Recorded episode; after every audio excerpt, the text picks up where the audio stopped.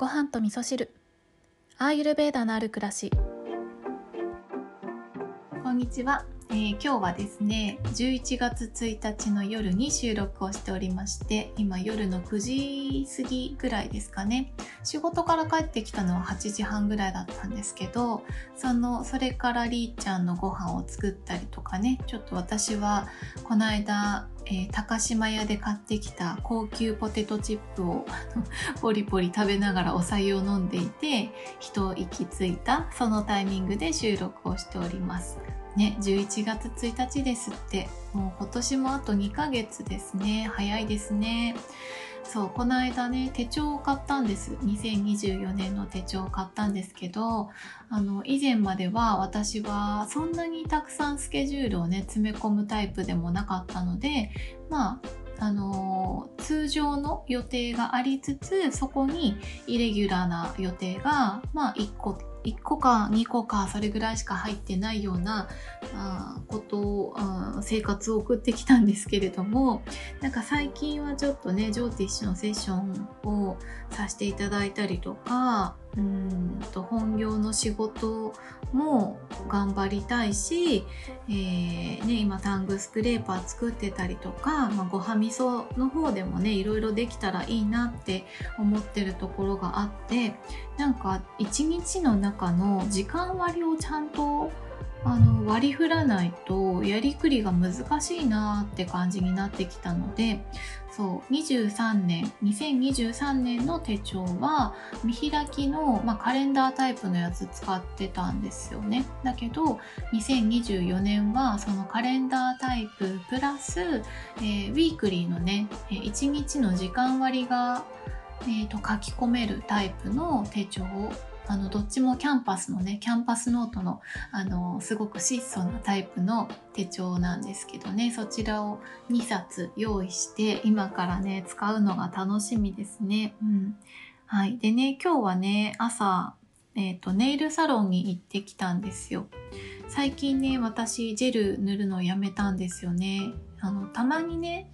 ジェル塗るのやめてみるっていうことはちょいちょい繰り返してきたんですけどもうそろそろ本当にいいかなって感じになってきて もう散々遊んだし散々楽しんだっていうところもあって今ジェルがついていない素の爪の状態がとても心地がいいんですよね。そうこの話以前もしたかもしれないですけど私が以前ね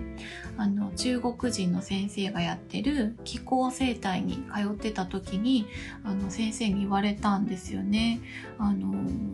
そう土井さんねこの爪きれいにしてるのもいいけどね時々取ってあげないとあの気の流れがね滞っちゃうよっていうふうに言われたんですよね。でそこのねその整体の先生があの不妊治療のね相談を受けて真っ先にお伝えするのはあの爪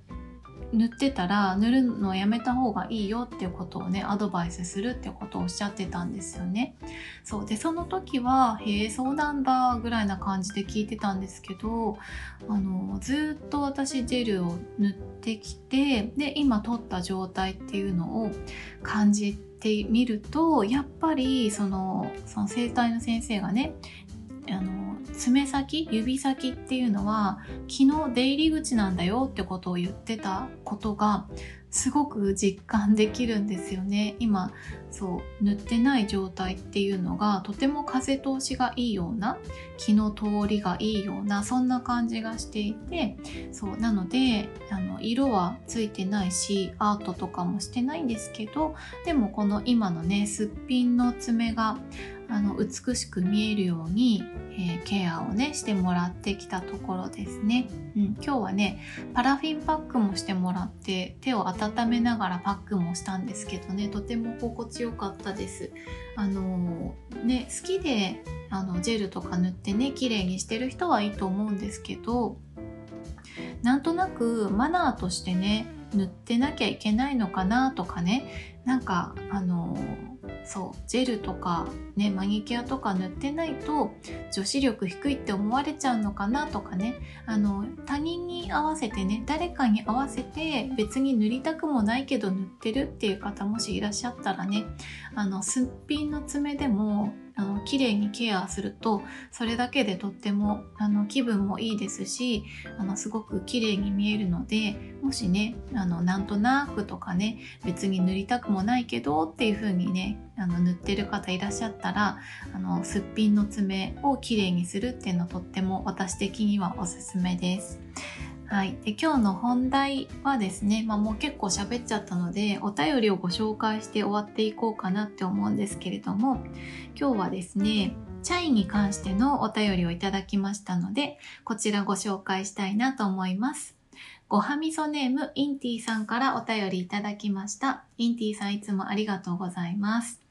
きょんさんこんにちは。チャイティーをきっかけに起こった我が家の面白いエピソードを共有したくメッセージしました。私はチャイティーが大好きです。しかし私が住む国ではチャイティーの原料を買い揃えるのが難しく、かといってティーバッグで出すチャイは物足りなく、長い間美味しいチャイティーを欲していました。先日出張中にふと立ち寄った乾物屋さんでなんとチャイを発見しました。蓋を開けた瞬間のあのチャイの香りがふわっと顔を包み込み一瞬時が止まったように幸せな気分に。家に持ち帰り休日に飲むのを楽しみにしていました。そんなある日仕事を終えて帰宅すると夫が夕食を用意して待っていてくれました。日本人ではない夫が作る味噌汁はなかなかユニークで生姜とトマトが一緒に入っていることも。最近はその味にも慣れてきました。そして今夜の夕食が食卓に並び今夜は味噌汁じゃなくてスープかと思いながら一口すするとおやなんだろうこの味は。生姜っぽいけど何か違う風味もしやと恐る恐る聞いてみるとチャイティーの原料を調味料と勘違いしてスープに入れたとの返答。驚きとショックと笑いとが一気に湧き起こり最後は2人で爆笑。案外スープにもチャイって合うのかもとさえ思わせる夕食でした。生まれた環境や食生活によってその人の食の好みや舌の感覚って違うんだろうなと改めて感じましたチャイティーは香りだけでもセラピー食してもセラピーキョンさんのポッドキャストは聞くセラピーキョンさんとチャイティーの共通点ですね。これからも配信楽しみにしています。はい、こんなお便りいただきました。インティさんありがとうございます。私もチャイ大好きですね。うん。あの、そう、最近はちょっとね、自分でそのスパイスを、あの、ミックスして石臼で引いてっていうのがあの少しめんどくさくなってたのであのそうそうあの買ったねチャイのミックスを使ったりとかもしてたんですけれどもそうですねチャイティーの原料が揃えるの難しいところもあるんですね。うん、で、このご主人のエピソード面白いですね。あのね、ちょうど今日ネイルサロン行って、ネイルサロンのお姉さんとお味噌汁のね、具って何入れるのが好きですかってことを話してたんですよ。そうで私は結構あのきゅうりの味噌汁が好きでよくやるんですけどそれをねあのネイルサロンのお姉さんすごいびっくりされてたんですけどあのテレビでねあのやってたそうなんですよね。トマト入れるお味噌汁美味しいよってやってたそうなんですよね。だから私もトマト入れてみたいなって思いました。そして生姜もね合いますよね。私も生姜をお味噌汁に入れるっていうのはよくやりますね。うん。はい、でご主人が作ったスープチャイのあのスパイスミックスを入れられたんですね。そう。でもこれよくよく考えてみたら多分料理にも合うんじゃないかなって私も思いました。あのあれインドの炊き込みご飯のビリヤニ食べた時に思ったんですよ。あの、私が初めて食べたビリヤニは結構本格的なビリヤニだったので、あの、シードのスパイスとかが丸ごと入ってたりとかしたんですよね。で、それを、あの、そう、ビリヤニ食べながら発掘してたんですよ。何のスパイス入ってんのかなと思って発掘してたら、あの、シナモンとクローブと、あとカルダモンと、え、ー、と、コリアンダーあとはあスターアニスが入ってましたね。で、生姜はちょっと入ってるかどうかわかんなかったですけど、味的には生姜は入ってないんじゃないかなって思ったんですけど、でも、この今言ったね、シナモン、クローブ、カルダモン、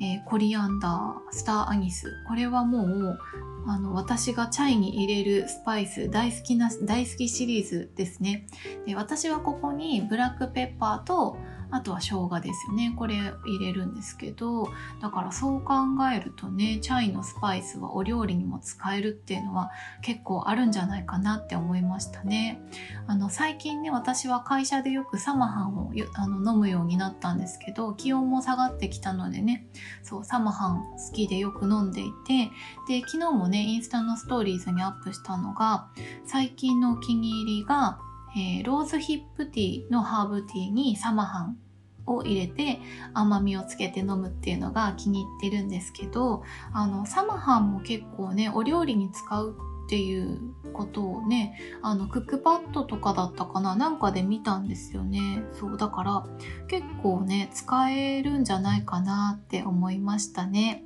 インティさん素敵なエピソードありがとうございます。なんか2人で爆笑してからお食事したということでとても消化も良かったんじゃないでしょうかね。またあのご主人の面白エピソードありましたら是非送っていただけたら嬉しいです。はい。ということで今日はえー、雑談でしたね、今日はね。そう、私ほんとチャイ大好きで、あの、毎朝飲んでるんですけれども、今ね、あの、ごはみそのチャイミックスを作りたくて、あの、チャイソムリエさんにね、あの、イメージをお伝えして、ブレンドしてもらっているところで、ちょっとずつ形にしていこうかなと思っているので、まあ、それ出来上がったらね、あの、皆さんにもあの、お裾分けというか、まあ、販売する形にはなるんですけど、ご用意しようかなって思ってるので、あの、また出来上がったらね、お知らせしたいなって思っております。